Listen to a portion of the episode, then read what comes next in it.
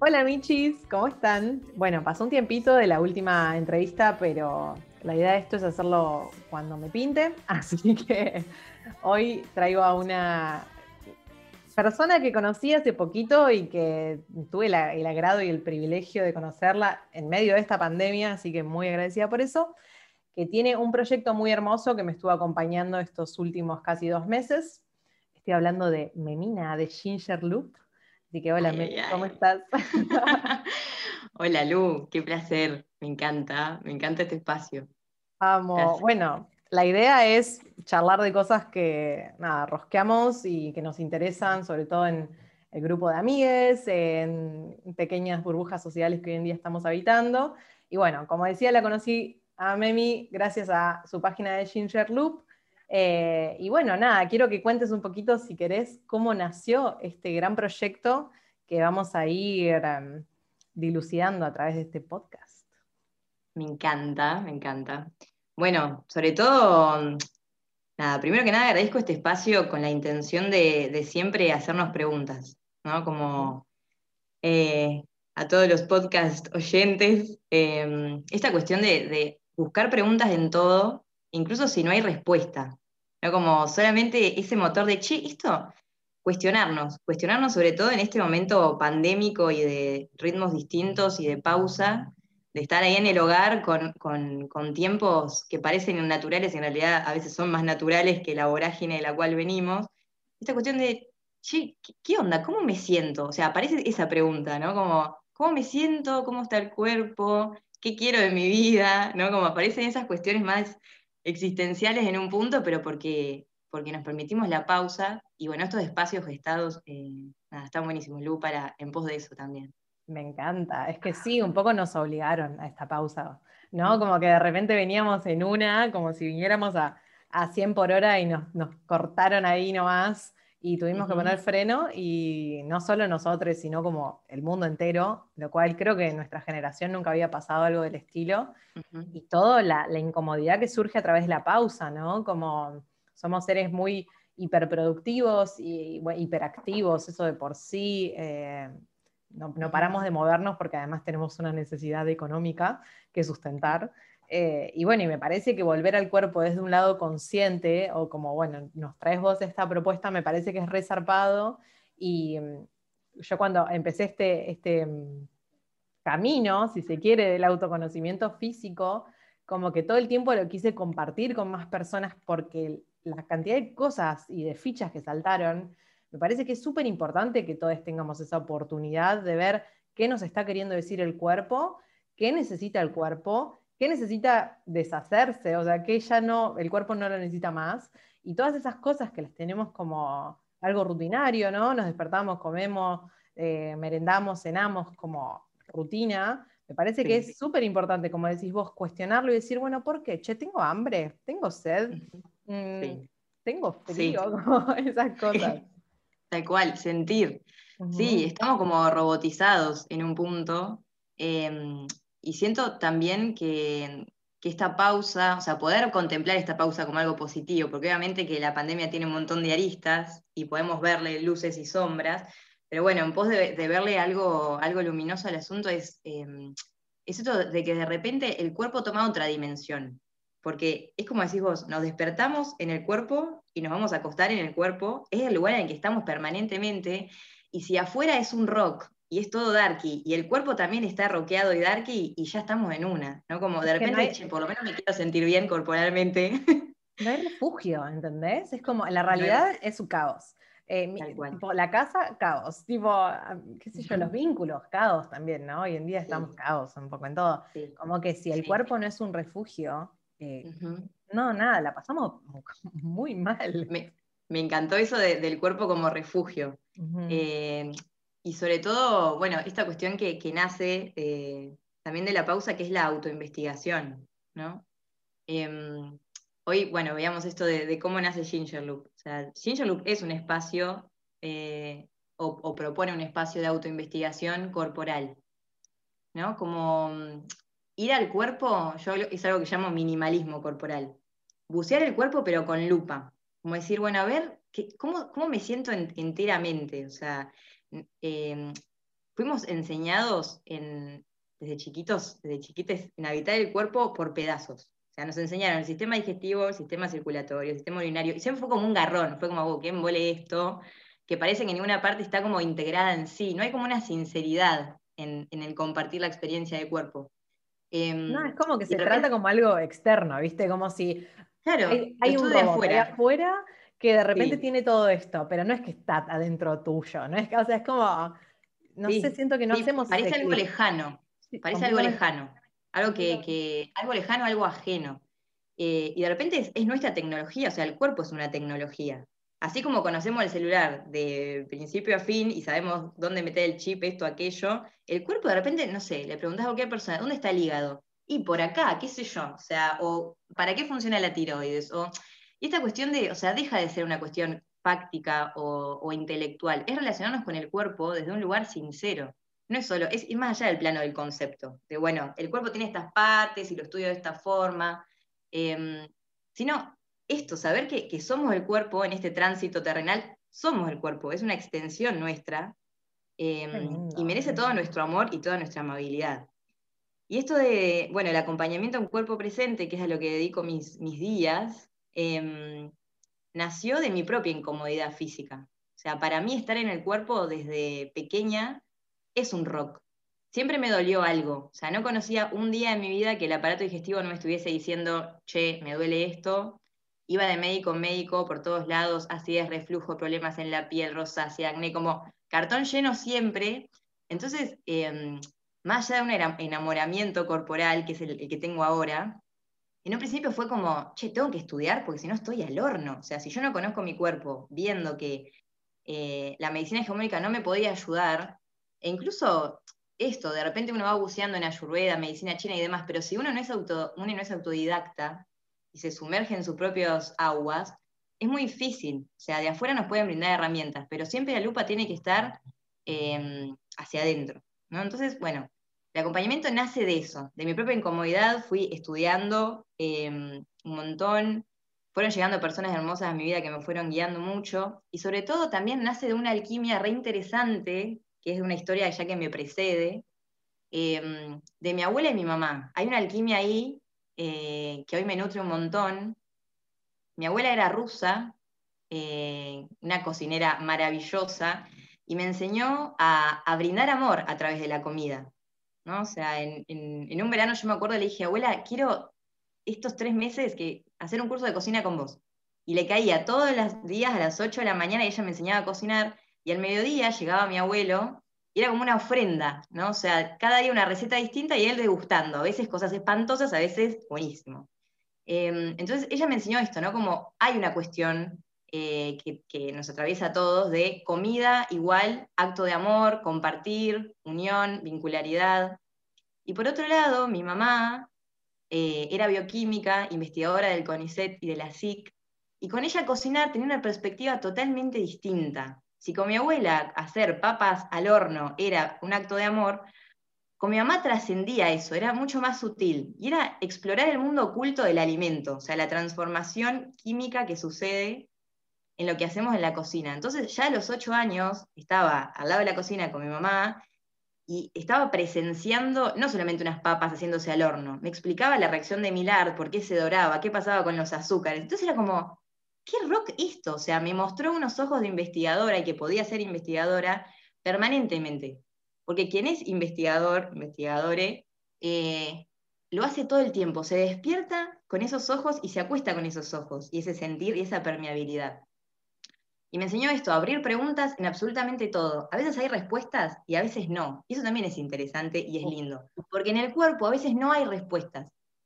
Pero nos preguntamos, ¿esto por qué me duele? Y me duele hace 30 años. Y es como, ¿qué onda? O sea, lo puedo ayudar de un montón de, cuestiones, pero es como, bueno, hay que ser observador continuo de uno mismo. Es que uno quiere respuestas como quiere un ibuprofeno cuando algo le duele, como que también la conciencia se readapta a un sistema alopático en el que no te conoces y te lo tratás como si fuese algo universal. Entonces vos hablabas de esto, ¿no? Del amor por la cocina y a la vez de la investigación. Me hace como como que se me viene la astrología, que inevitablemente a mí también me atraviesa y es algo que investigo, como tu abuela desde un lado muy taurino y tu vieja desde un lado como muy virginiano, ¿no? Como el, tauro del dar, del placer, a, la vez súper de, nutrir como, como el signo de cáncer, ¿no? Como el nutrir para la familia, el dar amor a través de la comida, y tu vieja más como con la lupa súper inspeccionando ahí como qué sucede y desde la curiosidad, ¿no? Que a la vez, digamos, si hablamos de eso son signos de tierra y, de la tierra es de donde viene todo, entonces es ahí como donde está todo conectado, me parece que está bueno como empezar a ver las cosas a nivel integral, ¿no? Lo que consumimos, también son, bueno, vos le decís, lo que consumimos son ideas, eh, en principio, es como, siento que también comemos ideas, sí. Comemos ideas y, constantemente estamos comiendo por, por un montón de lados del cuerpo, ¿no? Desde los ojos, desde lo que consumimos auditivamente, desde los olores. Es muy loco como poner en, práctica los sentidos, eh, que los venimos laburando encima. Sí, eh, Es como empezar a prestar atención o disasociar algo que como que parece un, paquete, un bulto que viene y, lo tenés que como vivir de esa manera, cuando en realidad cada sentido tiene su data. Sí, sí, y esta cuestión de que de repente eh, hay una manera universal de vivir la comida, ¿no? Esto que decir, bueno, una manera taurina, una manera, una manera geminiana, canceriana, ¿hay una manera universal de vivir algo? ¿Hay una manera general de vivir algo? Y acá aparece también, bueno, lo que ya más vemos en el, acompañamiento, que es eh, la cuestión que es única y irrepetible, o sea, cada cuerpo es un universo. O sea, en, el acompañamiento hay un primer encuentro que es un cuestionario integral con orientación ayurvédica donde respondemos un montón de preguntas. Y a mí ese encuentro me apasiona porque de repente se me abre un mundo que para mí es ultramente desconocido, porque cada, cada ser humano em, vive su peli en este planeta. Eh, así como, bueno, lo, ves ¿no? astrológico, como bueno, ese mapeo ahí de cuando nacimos y, cómo vamos en esa. Eh, desde la visión ayurvédica se ve algo muy similar en relación a los elementos y a los doyas y a las energías que nos componen, y desde la cual nos relacionamos con el mundo. O sea, cada ser humano tiene su idea de mundo, su idea de vínculo, su idea de comida, su idea de cuerpo. O sea, eso es impresionante, ver que, cada uno eh, vive el cuerpo de formas distintas, le significa cosas distintas, y la comida es lo mismo. A ver, hay personas que me han dicho, la comida para mí es algo, es un pim pam pum, o sea, yo voy a la comida a buscar energía y seguir el día básicamente. Otras personas que me han dicho, la comida para mí es placer. Otras que me han dicho, eh, tengo una relación romántica con la comida, es de amor-odio. O sea, me agarra ansiedad y voy ahí y devoro y después aparece toda esta cuestión de no comer por días y como una cuestión ahí, hay distintos tipos de, de acercamiento a la comida, pero también siento que eso es muy especial porque nuestras antenas están un poco tergiversadas en el sentido de a dónde voy a buscar nutrición hay como, como un concepto vacío que tenemos de que el único pilar de nutritivo es la comida. Entonces ahí está toda nuestra energía. De repente por eso cuando tenemos ansiedad o una angustia o, no, hay un socorro ahí, sobre todo en el mundo pandemia de aislamiento y de, y de no poder entrar en contacto y demás, la comida es como, che, yo necesito sacar la pira de acá, el amor de acá, todo de ese lugar. No, es, es re tóxico, porque de repente es como destinarle la misma energía a, no sé, a un solo vínculo, como sacar todo tu amor de ahí, tu nutrición, es como, para. Sí. sí, y por eso termina siendo tan conflictivo, eh, siendo alimento algo mucho más enorme, o sea, el alimento comestible es la comida. Después tenemos, como decís vos, alimento visual, alimento sonoro, alimento táctil. Eh, cada sentido abre un tipo de alimento distinto y esto de amplificar el sentido de nutrición pasa por ahí. O sea, que realmente nuestra energía vaya hacia los distintos lugares a buscar nutrición. Y también preguntarse, en esta gran pausa pandémica, ¿qué me nutre hoy? ¿Y qué me desnutre? O sea, mis vínculos, ¿me nutren o me desnutren? Esta comida que elijo incorporar cada día, ¿me nutre? ¿Me desequilibra? ¿Me equilibra? Como ese, momento de, de elaborar preguntas, siento que es el primer paso del investigador, ¿viste? Como de decir, Bien, primero la pausa, después abro preguntas y después voy examinando cada una. Que básicamente eso es lo que hacemos en el acompañamiento, poder armar tu listita. Bueno, dentro de lo que es el alimento comestible, o sea, la comida. ¿Qué me equilibra y qué me desequilibra? Hay una lista de, detonantes tóxicos naturales que, como vos también hemos visto, de decir, bueno, eh, estos alimentos a mí no me hacen bien, porque no existe la generalidad. El concepto de saludable, alimento saludable, también es enorme, ¿no? Como si, si yo abro un libro de alimentación consciente, todos esos alimentos que están ahí no necesariamente se van a relacionar bien conmigo, porque ese, alimento tiene una conversación conmigo. Esto de que comer es una conversación es, es algo re lindo de ver. O sea, ese alimento como algo, porque tenemos, eh, eh, no sé, estamos comiendo una banana, pensamos que es como unidireccional la energía, en realidad es bidireccional esa relación que tenemos con el alimento. O sea, tiene una historia, tiene una data, cada alimento tiene su forma, su sabor, su, todo, y tiene una personalidad.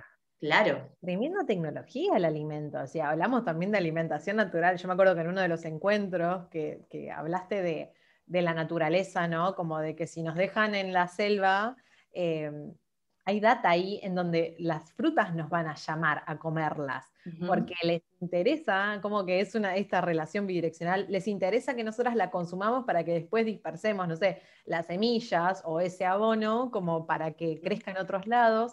Entonces, sí. claro, porque si no es como una relación súper de poder y capitalista en el que yo consumo algo para solo mi beneficio. Cuando en realidad, eh, bueno, las plantas, hablábamos también con un amigo que, está estudiando botánica, de que las plantas son súper sabias. De repente también ellas saben, eh, digamos, nos usan a nosotros también como para que las pongamos en distintos lugares, para, sus semillas son súper inteligentes. Y esto también que, hablamos mucho en los encuentros, de que qué me nutre y a la vez qué quiero que sea mi cuerpo, ¿no? Como este, hablas vos mucho y me gustaría que, que explayes esa idea de que literalmente lo que comemos no es que pasa por un tubo, entra y se va, sino que nos construye, nos constituye, de hecho, y nos crea, qué sé yo, no sé, nuestra vieja comió nueve meses, algo que después nosotros también comíamos, pero después de eso, la alimentación es súper individual y nos construye a nosotros solos y nos da. El cutis que tenemos hoy, eh, si tenemos la salud o la no salud, o los dolores o los no dolores. Es como, qué sé yo, yo me puedo comer un tomate hoy en día y estar flama, y vos quizás que tenés una personalidad con un fuego digestivo más rockero, te da vuelta y es como, bueno, sí. es un tomate, qué sé yo, no te puede hacer tan mal, pero sí, o sea, esto que decís de que cada cuerpo es individual, eh, nada, me, me flaya mucho esto de, que no somos conscientes de lo que comemos, es lo que literalmente somos dos días después. Sí, bueno, eso está buenísimo y gracias por, traerlo. Eh, esta cuestión que hablamos de, bueno, de qué estoy hecho o hecha hoy, o si hago un registro alimentario de una semana, noto todo lo que comí, bueno, ¿de qué estoy hecha o hecho esta semana y cómo me siento en relación a eso? Eso también es un paso de investigación zarpado. Em, porque realmente parece esto que vos decís, como algo entra y sale. En realidad es, entra con un fin. O sea, eso que estamos decidiendo, porque hay una decisión consciente que se vuelve cada vez más consciente a la vez que me autoinvestigo más, eso que ingresa tiene como finalidad práctica a través del, mecanismo digestivo, que ingrese a la boquita de tu célula. O sea, ese plato de ñoquis con tuco que parece tan distinto a vos, que parece lejano, de repente sos vos. O sea, te va a constituir en un rato nomás. Y es un flash. Y vos decís, pero bien, y ahí hay un clic que te hace la mente que es como, bien, puedo tomar otro tipo de decisiones quizás, o hay algo acá para, para elevar. Em, ese almuerzo que, nada, mañana cuando almorcemos está bueno como pensar en esto, ¿viste? Como son las 12, bueno, ya a las 7, 8 de la noche de ese día, ese alimento ya forma parte de mí. Ese ñoqui con tuco forma parte de mis ojos, de mis manos, de mi útero, de mis pies. Eh, y también después yo puedo chequear a ver cómo está mi piel, cómo están mis ojos, están apagados, están secos, están húmedos, mi boca lo mismo. Y puedo hacer ahí un paralelismo entre lo que estoy decidiendo ingresar y lo que estoy construyendo. O sea, para mí, o cómo yo lo vivencio, eh, la creación de cuerpo es el acto más sensible e íntimo que existe, o sea, es una acción creativa, estar autocreándonos permanentemente. El tema es que quizá nos volcamos más hacia la, hacia la música, hacia, hacia esa obra de arte, hacia la foto, em, y nos sentimos fusionados con eso, pero porque, por esto mismo, de que nos enseñaron que ser cuerpo es algo distante, y en realidad es la primera experiencia. Yo siento que, sabiendo que, que estás siendo partícipe de algo zarpado, de una creación zarpada continuamente, después eso se vuelca también a todas tus cuestiones creativas por fuera del cuerpo.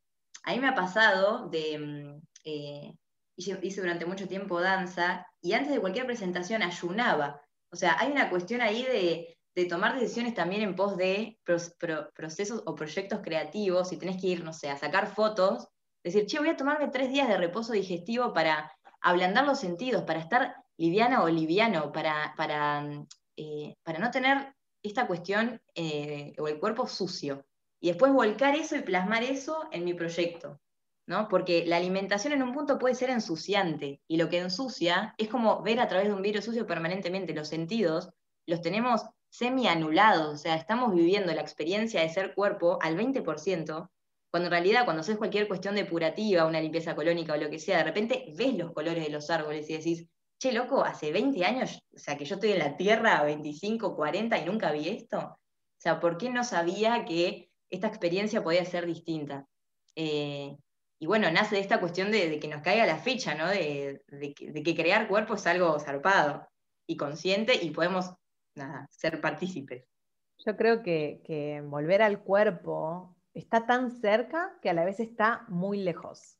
O sea, es lo primero que tenemos y de lo que más nos alejamos. Me parece que también hay una gran cultura, ¿no? De, obviamente del cuerpo físico, ¿no? Y de cómo tiene que ser y de cómo se tiene que ver y de cómo se tiene que consumir. O sea, básicamente nosotros como mujeres, ¿no? A ver, habiendo nacido mujeres y, y hoy en día como identificándonos como con esta versión nuestra, es como también una revolución, ¿no? Como decir, loco, quiero crear mi cuerpo no para el consumo de un otro, o no para el consumo, qué de un hombre, como desde un lado capitalista y súper patriarcal, sino desde un lado sano para mí. No me importa verme, o sea, no me importa que me vean y me consuman bien, como porque si no siempre estamos haciendo una creatividad para un otro. Es como si, no sé, las obras de arte, la música que hagamos sea siempre para los demás, que un poco a veces termina pasando porque nos enseñan a que todo tiene que ser consumible, pero a la vez digo, volver al cuerpo como una forma revolucionaria de decir, loco,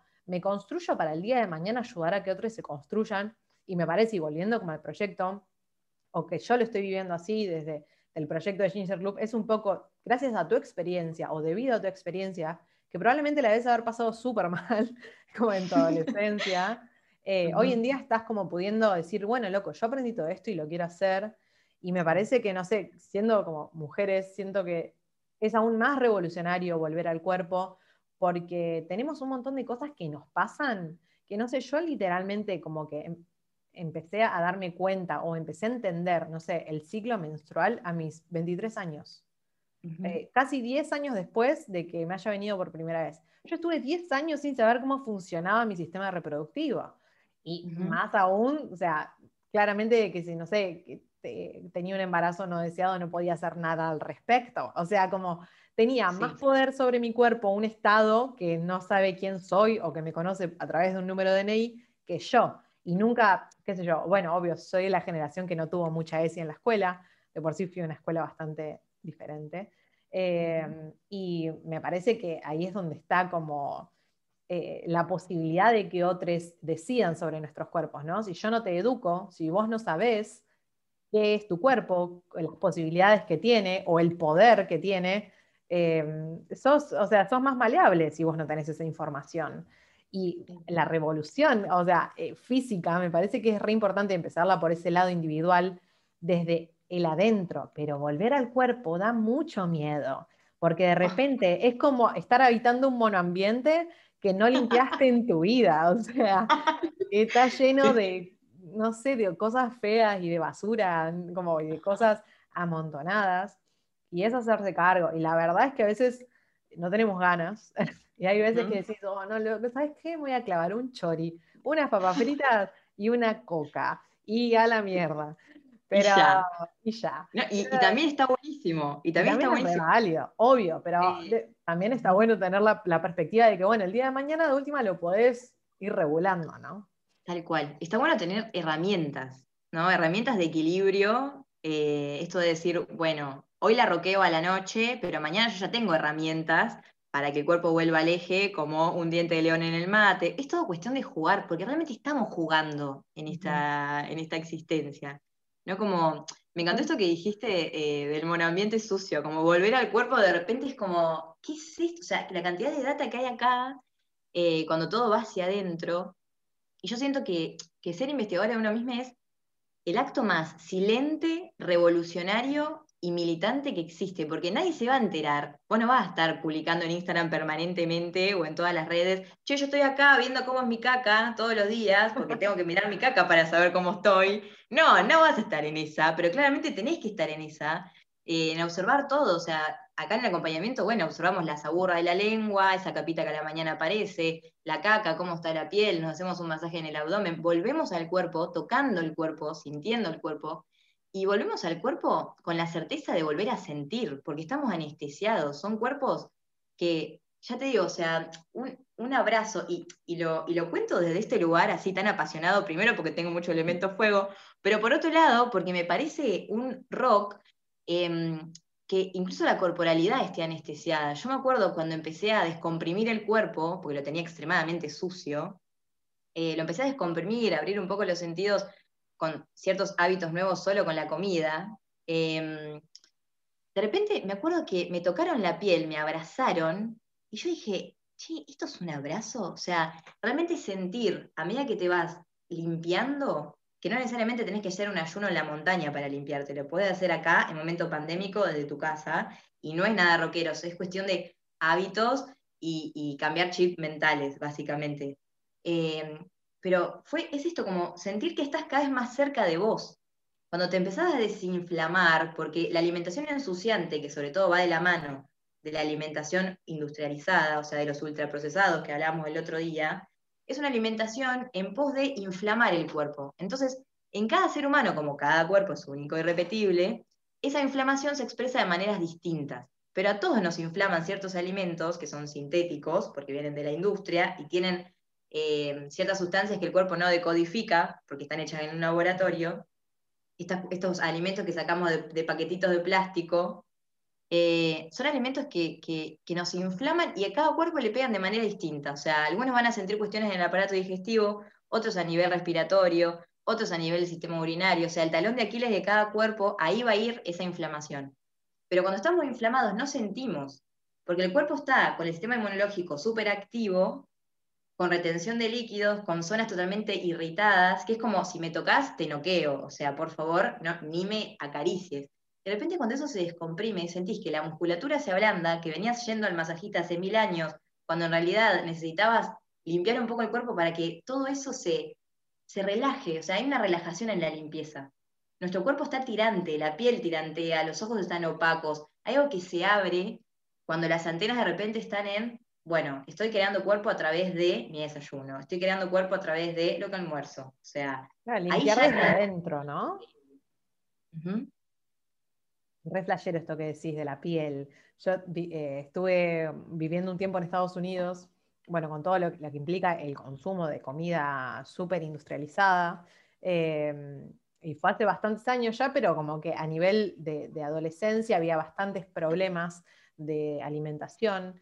Y me acuerdo haber notado la piel de mis amigas en ese momento muy distinta a la piel de, de nosotros, ¿no? Como todo lo que tiene que ver con su ecosistema y con su consumo, obviamente alimentos súper procesados, su piel y sus corporalidades eran distintas. Yo creo obviamente en cada cultura pasa algo parecido, nuestras, nuestras pieles eh, cambian de color debido al lugar que habitamos y a la comida que comemos, pero fue, no sé, yo creo que una de las cosas que más me, me choqueó eh, fue como esa diferencia en la piel de las personas y también como, como esa hipersensibilidad. Y claro, yo estuve viviendo allá un año y en ese año, eh, por más de que hice actividad física y todo, eh, subí más o menos 12 kilos. Eh, en un cuerpo súper adolescente, porque tenía 17 años en ese momento. Y con todo el desorden hormonal que todavía se procesa ¿no? en ese momento adolescente. no sé, me, me, parece re loco eso porque después de volver y bueno, bajar de peso porque de repente la hegemonía era como el lugar hacia donde había que apuntar, eh, me daba cuenta de que quizás ni siquiera estaba sintiéndome bien con todo ese ejercicio. Era como un ejercicio muscular, pero, demasiado rígido, que, quizás sí me hacía perder peso, pero no tenía un acompañamiento de decir, bueno, ¿cómo querés crear el cuerpo al que querés llegar y también un poco por qué, ¿no? Como creo que la cantidad de horas de gimnasio que a veces pasábamos para tener un, no sé, un cuerpo sin celulitis que nos pasa, o sea, somos cuerpos que, tienen, que se tienen que mantener en pie, que digamos, por suerte nos llevan a todos lados donde nos llevan, viven todas las experiencias que viven, eh, mínimo hay que, no sé, darle un mimo por dentro, ¿no? Esto que decís vos de, realmente sentir, yo creo que hasta darse cuenta de, lo que uno consume te cambia hasta, no sé, hasta en el deseo sexual, ¿entendés? Como todo, empiezas a conectar con un mismo, con un otro, desde un lado súper genuino, saliendo un poco de la cabeza, porque también alimentar es como, bueno, ¿qué alimento me hace bien a mi cuerpo? ¿Qué alimento le hace bien a mi mente? ¿Qué alimento no me va a castigar luego? ¿no? Como, eh, no sé, a mí me, me flasha mucho el tema de, los doyas y, a la vez lo comparo bastante con la astrología porque es mi manera de percibir la vida. Esto que decís del fuego, ¿no? Las características de personas que tienen mucho fuego en su cuerpo. Son características que si te pones a pensar son re arianas, re leoninas, sagitarianas, como este fuego interno de loco, quiero devorar todo y estar al palo. Y es como el aire también, ¿no? Como el aire, como los elementos de aire en, la astrología, que van de acá para allá, que se mueven y que cada elemento necesita equilibrarse, porque si no, estamos como exaltándolo aún más. Y nosotros, quizás las personas más cercanas a la astrología se rigen por esto, bueno, soy de aire, soy de tierra. Bueno, pero ¿qué estamos haciendo para equilibrar ese aire, para equilibrar esa tierra? Porque el diálogo, ¿no? De los elementos, sí. Totalmente, porque si no las personas de aire, no sé, nos morimos de ansiedad, o sea, realmente es algo que no podemos canalizar porque encima no comemos, porque somos ansiosos, porque estamos haciendo mil cosas, eso nos desequilibra aún más. Entonces, eh, no sé, como bueno.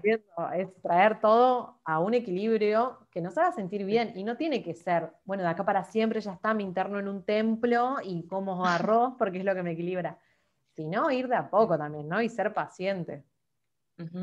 Sí, y esto de, mm, contemplar el cuerpo como un ser dinámico, no hay nada fijo.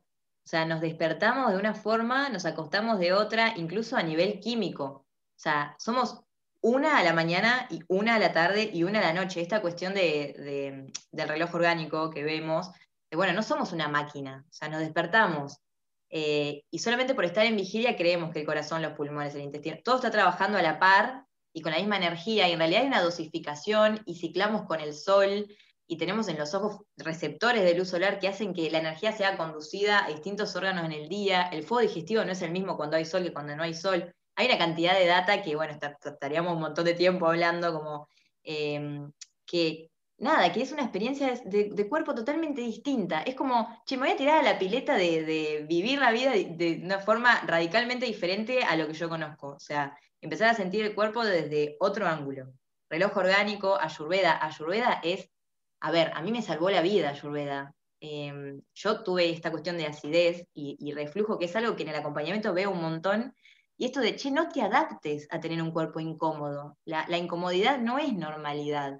Em, sobre todo estas cuestiones digestivas crónicas que te dan una pastilla y la tomás de por vida, de repente es como, bueno, pero ¿qué es eso? O sea, darle un nombre distinto a las cosas. La acidez es una en vos, es diferente en mí, la sintomatología en cada cuerpo es distinto, así como cómo trabajar es distinto. No es que la misma pastilla es para todo el mundo, sino, bueno, a ver, ¿qué, qué sucede? ¿Qué contexto propicia esa acidez en vos? qué alimentos te van a equilibrar y te van a desequilibrar, como, y en este momento actual, o sea, por ahí si tuvieses acidez, tenés acidez a los 10, no es lo mismo que si tenés acidez a los 40 años, como poder contemplarse como seres dinámicos, mutables, plásticos, que el cuerpo es eso, o sea, eh, realmente eh, no hay nada fijo en la corporalidad, eh, y Ayurveda lo que trae también es esto de, bueno, el cuerpo es el universo del depende, o sea, estos, estos doyas, ¿no? Las constituciones dóyicas que vemos de bata, de pita, de cafa, que rigen distintos elementos, el aire, el fuego, la tierra. Em, quizás para, para, bueno, como Ayurveda es tan complejo y tan enorme, podemos dar como un ejemplo en relación al hambre, ¿no? El hambre para bata, el hambre para pita, el hambre para cafa, se expresa de formas distintas. O sea, bata directamente no siente el cuerpo, tiene tanto aire, tanto, tanto aire, que es como, che, yo hoy no me acordé de comer y tampoco me acordé de tomar agua y creo que tengo ganas de hacer pizza hace dos horas, pero también me olvidé, porque estoy pensando en otra cosa. y tiene un apetito re variable, un fuego digestivo re livianito, a veces le cae mal todo. En cambio, Pita te dice, che, yo si no como, o sea, te como a vos, me pongo... como la cara.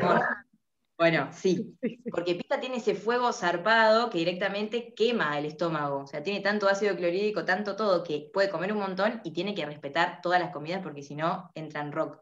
Y Cafa, con esa tierra y ese agua ahí equilibrado, que tiene un apetito súper moderado, es como, bueno, no hay nada para comer, no pasa nada, come poquito, ahí como un fuego estable y, y, y tranqui. Y así se expresa también cada ser humano en, todas las manifestaciones, en la transpiración, en la menstruación, en las fisiológicas y en las mentales. También está bueno esto que vos decías, bueno, ¿qué nutrientes para el cuerpo y qué nutrientes para la mente hoy? A mí eso me re gusta observarlo en el acompañamiento, porque siento que a veces necesitan eh, nutrientes distintos. Y es re loco, porque es como, bueno, me voy a separar un rato, primero voy a hacer cuerpo a nivel fisiológico y después voy a hacer mente, a ver si en la mente necesito más tierra, y en el cuerpo necesito más aire o más fuego. Em, nada, es una nomenclatura nueva, quizá para quienes estén escuchando, pero también es como para ir esto, como digiriendo eh, nuevas maneras de nombrar, de nombrarnos. O sea, yo siento que, estar en el cuerpo hoy es un regalo eh, y es una experiencia transitoria y que, que merece eh, esa amabilidad y esa introspección. Eh, hay herramientas, hay pasos. Eh, el método del acompañamiento, para mí es impresionante cómo fue naciendo solo. Fue como, bueno, qué sé yo, eh, arrancó conmigo, de repente con dos amigas que probaron, estoy muy agradecida, como conejillos de India, y encontrar esto, que de repente en una semana de un cambio de alimentación, el cuerpo cambia, en una semana hay cambios notables, y es como, Claro, o sea, esto es creación continua. O sea, en este momento que estamos hablando, un montón de células nuestras están muriendo y están renaciendo otras. Entonces, esa posibilidad de decir, che, ¿cuándo arrancó el cambio de, conciencia? Y ahora, porque ya te estás muriendo y te estás volviendo a nacer permanentemente y la chance está en el aire. Como, nada, aprovechar este, este momento así pandémico de decir, bueno, hago la pausa, me investigo eh, y, habito el cuerpo con la certeza del placer porque hay mucho placer. Escorpiano todo de repente, ¿no? Hablando de, que, de que también cada, si se quiere, cada signo astrológico o cada arquetipo astrológico que rige una parte del cuerpo. Hace poquito que, te compartí un, escrito sobre Lu Gaitán hablando de Escorpio, que, Escorpio simboliza el, intestino, ¿no? El intestino grueso, que es como el, casi el último tracto de, de por donde desechamos la comida que comemos y de que muchas veces es súper sedimentario y quedan ahí cosas que hemos comido hace un montón de años eh, y todo lo que es la transmutación de la comida hacia algo que ya el cuerpo no necesita y, se deshace de él, ¿no? Como esa muerte y renacer que decías como de las células, ¿no? También, eh, hablándolo arquetípicamente, es algo que, no sé, a, las eh, mujeres cis y, y a los varones trans que aún quizás no están en tratamiento de hormonas, tenemos un, ciclo eh, que nos delimita cierta renacer y muerte casi, bueno, cada 28 días es medio la norma, pero pueden ser cada más. Y me parece que ahí como que tenemos un acercamiento al cuerpo. No sé si los varones como, como que encuentran ese momento, ¿no? Como que a veces siento que, que las mujeres eh, como que un poco medio que tenemos que acercarnos hacia eso, porque si no, como decía antes, nos, como que nos somos como conejillo de India de otras personas con, intereses de, poderosos. Eh, y quizás los varones, si no tienen una incomodidad, no van al médico, no, se, no se hacen estudios, es re simple, aguante sus privilegios, y es como, dale, loco, fíjate, anda, tratate, cuídate, ve qué te pasa, qué onda tu cuerpo, lo conoces, lo sentís. Eh, no sé, es como, es una roja que retenemos con, con mis amigas, como esto de hecho de, de qué onda, qué onda los varones con sus corporalidades, y a la vez hoy en día creo que se está tratando aún más, y por suerte visibilizando de que, de que, nada, que hay que hacerse cargo, hoy en día sobre todo, que está como en auge el tema de la salud, eh, nos, nos, agarró Quickie a todos, o sea, no importa la edad que tengan, nos agarró Quickie, o sea, eh, ahí nos dimos cuenta de que hay que cuidar los pulmones, de que hay que cuidar la actividad física y sobre todo, bueno, la alimentación fundamental. Esto da para hablar encima horas, sí, sí, porque es esta industria, digamos, qué es esta medicina, como que nos disasocia. Esto que decís vos, ¿no? De la mente y el cuerpo. Yo siento, oh, debido a, temas de salud, como que he recorrido muchos, muchas médicas, muchas médicas, más que nada. Médicos no, como que no es frecuentado, pero muchas médicas y que pocas de ellas que he visto trabajan integralmente, ¿no? Como si el cuerpo fuese una cosa y la cabeza otra, y las dolencias del cuerpo no tienen nada que ver con lo emocional. Y es como, obvio que sí, obvio que tiene que ver con lo emocional, obvio que tiene que ver con cosas que quizás no conozco de, mi, no sé, linaje. O sea, yo creo que hay posibilidad, si queremos sanar, hay mucha posibilidad.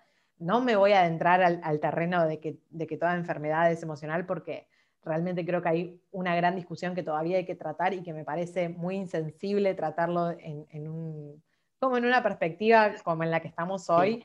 Eh, entonces, como que entiendo de que sí, muchas dolencias del cuerpo vienen desde un lado emocional, pero a la vez estamos pasando una pandemia. Entonces hay que tener coherencia, como que siento que hay un discurso en New Age ahora que, que es muy hegemónico y que la verdad es que a mí me da mucho rechazo porque tiene cero perspectiva y todo lo que no tenga perspectiva es como es súper exclusivo.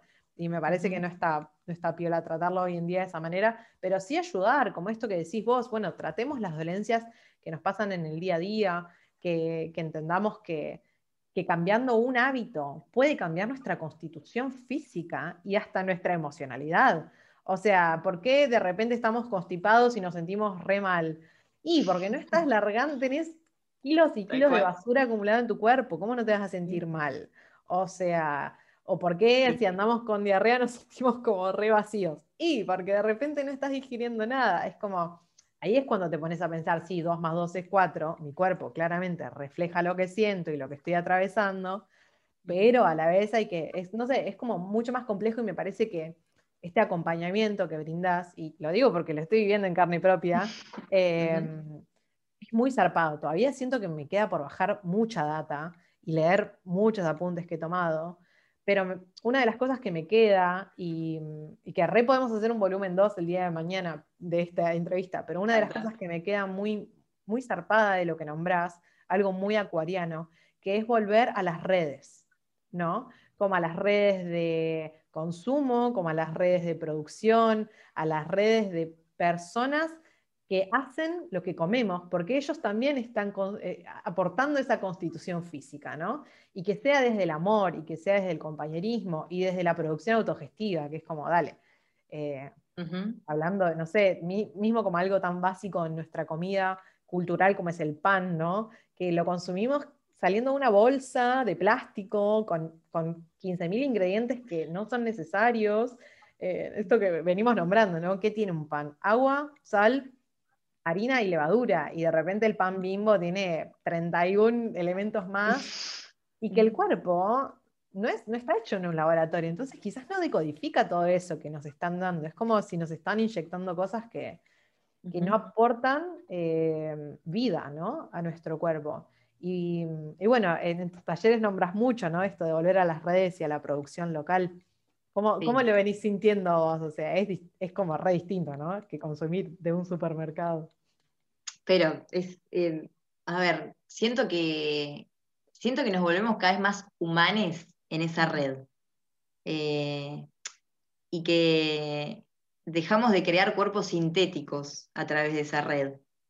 Em, nada, quizá volvemos a un supermercado a comprar, qué sé yo, papel higiénico, pero nada que después nos vaya a constituir em, en los días. Eh, esto de que cada alimento tiene su historia y que esa historia después nos, constituye, em, también construye una relación distinta del, humano con la naturaleza, del humano en la vincularidad, en la red que somos. Esto de, somos red para mí es enorme y en un momento pandémico es aún más enorme. Porque es esto, de repente no voy a buscar el pan bimbo a la góndola, que hace, anda a saber cuánto tiempo que está ahí, porque tiene unos conservantes zarpados, sino es que me traen el pan a la puerta de mi casa porque hace 48 horas que le pusieron eh, amor para preparar, miro a los ojos a la persona que lo hizo desde cero, desde harina, agua, sal y masa madre, y de repente ahí ya se está mm, eh, gestando una relación distinta con mi cuerpo. O sea, uno cree que comprando solo está comprando, en realidad está apoyando una, a ver, sí, es apoyar una red que termina con mi cuerpo, con la construcción de cuerpo. Entonces es desde el momento cero hasta la finalización de eso, que es, bueno, acá tengo mi cuerpo para hacer, hay amor. O sea, que en esa red eh, apostemos al amor en los días. Em, y, acá en La Plata también tenemos el, privilegio de que somos un montón. Eh, somos un montón haciendo cosas resarpadas y andás a ver por qué hacemos lo que hacemos. Yo no sé por qué me dedico a esto, pero me dedico a esto. porque eh, Facu de Merquén está haciendo pan todos los días, o Niña Panadero hace pan? Porque hay una pasión ahí, también en esta cuestión de, eh, de que generar alimento es una acción política, es una decisión, es una militancia. Eh, siento que es una militancia en pos del amor, por sobre todo. Así quienes hacen cosmética natural, bueno, no sé, ahora no se me vienen porque somos un montón, pero acá granito de arena de esta red, siento que la militancia pasa por ahí, por la unidad siento que sabes a quién agradecerle, ¿no? Como que mira, o sea, esto de mirar a los ojos a quien lo hizo es saber a quién agradecerle.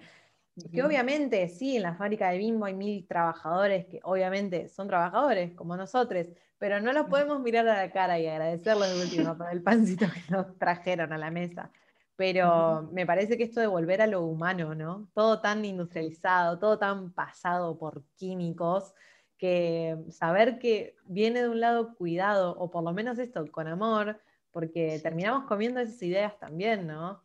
Que bueno, vivimos en, igual, vivimos en una sociedad en la que eh, el consumo es, tiene que ser súper rápido porque hay que seguir produciendo, porque como que no damos abasto, aunque ahora estamos en cierto punto de inflexión, está bueno que de a poquito nos vayamos como cuestionando estas cosas, no va a ser radical de que el día de mañana dejemos de consumir todo desde el supermercado, porque no, porque vivimos encima en una ciudad. Pero bueno, en la entrevista anterior hablamos con, la Tincha, que ella es vegana hace un par de años ya, y también hablando de que es de a poco, o sea, un cambio de hábito. No lo vamos a hacer de un día para el otro. Ahora que tenemos la posibilidad de estar, aunque sea los que tenemos el privilegio, un poco más de tiempo en casa, podemos utilizar ese tiempo para no escrolear tanto, porque a veces ese consumo no nos hace bien, y para sentarnos dos segundos a pensar qué comimos hoy y cómo nos sentimos, eh, o, no sé, eh, qué sé yo, hablar con, gente a ver cómo le cae la comida que comieron ayer y como charlar y poder como destabuizar todo lo que conlleva el consumo de comida que inevitablemente termina en caca y, todos lo hacemos porque somos seres humanos, como me causa... Y hablemos de caca. Hablemos de caca, claro, me causa gracia que la gente como, no, hizo caca. o sea, si no haces caca me preocuparía, ¿entendés? sí, sí, sí, Pero que de hecho, bueno, no hacer caca es lo, peor que nos puede pasar. O sea, yo creo que se, expresa en nuestra cara si un día entero, a ver, fuimos al laburo y no hicimos caca, es como, nada, es cuando te, te pones los zapatos más incómodos del mundo y los pies están como un rock. Bueno, lo mismo, o sea, no hacer caca una semana es como, por favor, ayúdenme. Me quiero morir, básicamente, me quiero morir. Sí, sí, sí. hay, cosas que igual, nada, no tratamos por este, no sé, como subjetivo de que todo tiene que ser pulcro y bonito y lindo y, las damas no hacen caca. bueno, no, las chicas también hacemos caca. Eh, pero nada, me parece súper interesante como volver a traerlo desde un lado súper humano en el que nuestro cuerpo más que nadie necesita de nuestro cuidado porque nadie sabe cómo nos sentimos. Eh, podemos encontrar palabras, pero nunca van a quizás representar al 100% cómo, cómo nos cayó una ensalada de tomate y huevo. O sea, desde lo más micro a lo, más macro, como de tomar más agua, porque inevitablemente nuestro cuerpo está reconstituido por agua. Eh, a, bueno, a esto, a elegir un consumo más responsable, un consumo más compañero. Em, está re bien igual si nos queremos comer una pizza o un chori, pero me parece que ser consciente en un montón de aspectos sociales y personales es la clave. Y una vez que sos consciente y una vez que, viste todas las posibilidades, como que ya no te puedes hacer el bolude, y me parece que ahí está piola poder no hacerlo solo, o sea, o sola o sola, como en el, caso de generar una red, compartirlo, de última, tener un espacio de consulta, eh, bueno, también eh, promocionando ¿no? tu, acompañamiento, realmente re recomiendo desde un lado súper personal que el día de mañana, si ustedes lo sienten, lo hagan. Yo la verdad es que lo vengo sintiendo hace un montón, porque tengo re ganas de conectarme con el cuerpo porque me parece que ahí hay mucha data. Eh, y que nada, a nivel personal, material en mi día a día como espiritual, digamos. Yo creo que conectarse con el cuerpo es como, es el primer nivel del jueguito, ¿no? Y a veces es como que ni siquiera lo pasamos. Eh, hay mucha más data atrás de ese jueguito, de, em, empezar a encontrarnos y escucharnos. Eh, y eso nos va a hacer que el día de mañana nos vinculemos de una manera más genuina con los otros, ¿no? Como, tanto desde la alimentación como desde lo personal. Pero me parece que lo que nos constituye, si es genuino, mejor aún, porque va a hacer que el día de mañana estemos constituidos de, esas ideas que, nada, que a poquito consumimos todos los días. Es una rosca igual como para tres horas de podcast. Sí, sí, sí, sí, sí. Sí, tremendo. muchas gracias. O sea, yo rosquearía mil, quiero rosquear sobre ayurveda y astrología. Me parece que hay mucha data. Eh, y bueno, y hoy cuando vayan a cenar o mañana cuando vayan a desayunar, piensen cómo se sienten, si tienen hambre o si están desayunando de rutina, ¿no? Por costumbre. Por costumbre. Y, bueno, y la encuentran a Memina en. ¿Cómo es tu Instagram? Memina, tres guion bajos. Memina, tres guion bajos. Ahí van a encontrar el Instagram de Ginger Loop. Y tiene mucha data, me encantan las datas que estás tirando en, tu feed y el diseño, un diseño muy bonito. Gracias, gracias. Eh, así que nada, mucha rosca. Tengo muchas ganas como de, seguir rosqueando y de. Me encanta, me encanta. Y de terminar los ejercicios de esta semana, que el día de mañana ya les contaré porque estoy flipando mil. Ejercito de los sentidos, me encanta. Ejercitando los sentidos, todo lo que eso conlleva. Encima ayer tuve una sesión de Reiki y estoy como. Abertura. así, que, así que nada, bueno, muchas gracias por estar escuchando hasta acá. No sé ni cuántos minutos llevamos, pero seguramente es una banda. Una eh, banda, sí. ¿Están Bueno. nada, pónganle amor, ¿no? Gracias, Lu, gracias. y en pos de, esto, de, la creación de cuerpos sensibles. Eh, eso, va, desde une y después se expande. O sea, si, si nuestros ojos están limpios, después la mirada eh, que compartimos al mundo también va a ser limpia y la que nos devuelvan también. Hay una cuestión ahí de empatía y de espejos que, parte de ser autoinvestigadores. Empieza en UNE. Así que vamos ahí. Oh, gracias. Bueno, muchas gracias por haber llegado hasta acá. Esto es Espejo Podcast y nos vemos en la próxima. Adiós. Adiós.